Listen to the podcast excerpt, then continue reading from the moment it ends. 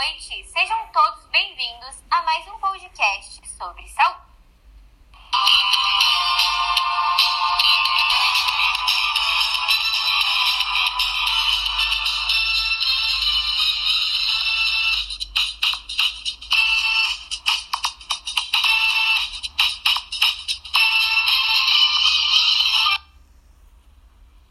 Hoje trataremos um assunto pouco conhecido, ganha tanto destaque como, por exemplo, o Setembro Amarelo, que todo mundo conhece e sabe do que se trata.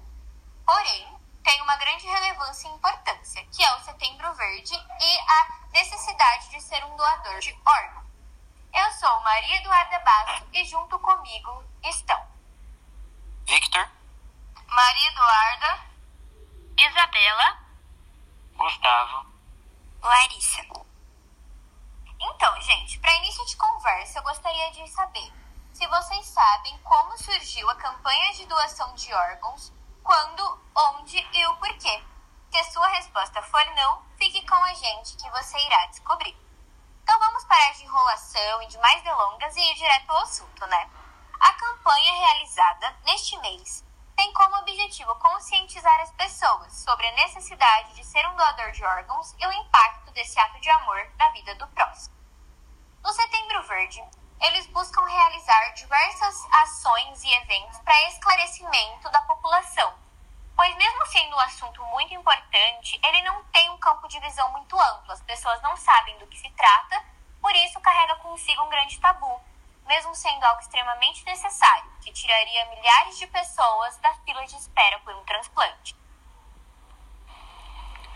sim. E um fato é que muita gente não sabe, ou até mesmo tem curiosidade de saber, é que o primeiro transplante a ser realizado foi em 1954, lá em Boston, nos Estados Unidos, quando o Dr. José Moore realizou um transplante de rins entre dois gêmeos idênticos. E o primeiro transplante a ser realizado aqui no Brasil foi em 1964, lá no Rio de Janeiro. Bom, galera, no dia 27, o país comemora o Dia Nacional da Doação de Órgãos. Isso ocorre desde 2007, ações que conscientizam sobre o, te o tema tão importante. Sobre a doação de órgãos, os transplantes vêm aumentando e evoluindo, além de estarem mais eficientes. Porém, por conta da pandemia do coronavírus, a taxa de doação diminuiu 6,5% em comparação com a do primeiro semestre em 2019. E aí galera, tudo bem? Eu sei que cria muitas dúvidas com esse assunto, mas a gente vai conseguir explicar algumas coisas para vocês aqui. A primeira delas é o que é um doador vivo e o que ele pode doar. Na real, um doador vivo é uma pessoa que passa por uma rigorosa investigação clínica, laboratorial e de imagem. Após passar por toda essa investigação com sucesso, ele ganha permissão judicial para poder doar seus órgãos dentro do limite de risco aceitável. Pela lei, parentes até o quarto grau e casais podem ser doadores em vida. Já os não parentes precisam de uma autorização judicial para poder doar. Aí vem a pergunta: o que é um doador falecido e o que ele pode doar? Bom, vou falar agora para vocês. Existem dois tipos de doadores falecidos: paciente cuja morte foi celebrada. Deverá seguir critérios da lei do país para que possa realizar a doação. Com isso, o falecido não pode ter sofrido uma parada cardiorrespiratória. Nessa condição, poderá doar o coração, pulmões, fígado, pâncreas, intestinos, rins, córneas, vasos, pele, ossos e tendões. Dá para salvar bastante vidas.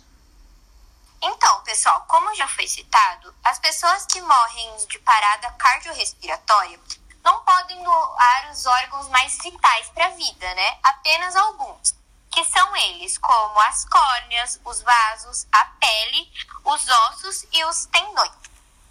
Caso você queira ser um doador, o mais importante é comunicar à família sobre a sua vontade, já que aqui no Brasil somente eles podem autorizar o transplante.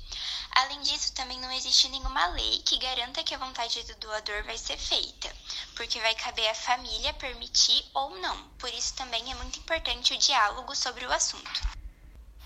Então, gente, esse foi o nosso podcast. Espero que tenham gostado e entendido muito sobre o assunto, sobre a sua importância e sobre a necessidade de realizar esse ato, que apesar de ser uma decisão e uma escolha bem difícil, é algo extremamente necessário para que pessoas continuem a vida.